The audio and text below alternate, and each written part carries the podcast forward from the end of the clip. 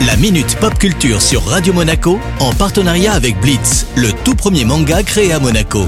Une collaboration inédite entre Shibuya Productions et le grand maître Gary Kasparov. Retrouvez le tome 2 en librairie dès le 23 octobre 2020. Le retour de la minute pop culture avec Cédric Biscay. Salut Cédric. Salut Eric, salut à tous. Et si je te dis je te vois, ça te rappelle un certain film ou pas? Ah, si ça vient de mon opticien, c'est que tu veux nous parler d'Avatar.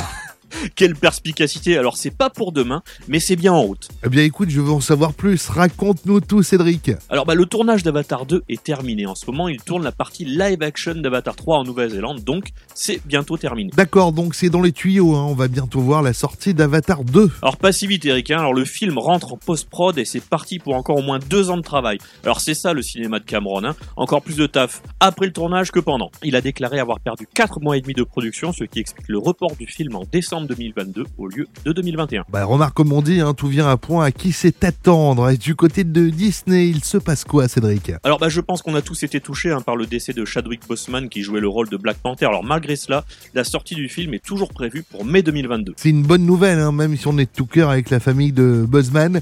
La question est qui va le remplacer? Bah, Alors Disney rend hommage à Boseman avec un dernier film sans toutefois le remplacer. Certaines rumeurs indiquent que ça va être Shuri, la sœur du roi T'Challa qui va hériter du costume de son frère, mais on n'en sait rien finalement. On ne s'attendait pas à ça. C'est quoi l'idée de Disney? Bah, Disney aurait en effet prévu de faire mourir T'Challa avant le début de l'intrigue du film. Alors sa mort sera certainement évoquée dès les premières minutes et on s'imagine déjà le moment plein d'émotions, mais leur but est de continuer la franchise autour d'une nouvelle héroïne. On a hâte de voir ça. Tu nous rappelles la date de sortie, Cédric? Rendez-vous le 6 mai 2022 pour en savoir plus. On sera là, ça c'est sûr. Merci Cédric, à la semaine prochaine. Ciao ciao La Minute Pop Culture sur Radio Monaco en partenariat avec Blitz, le tout premier manga créé à Monaco.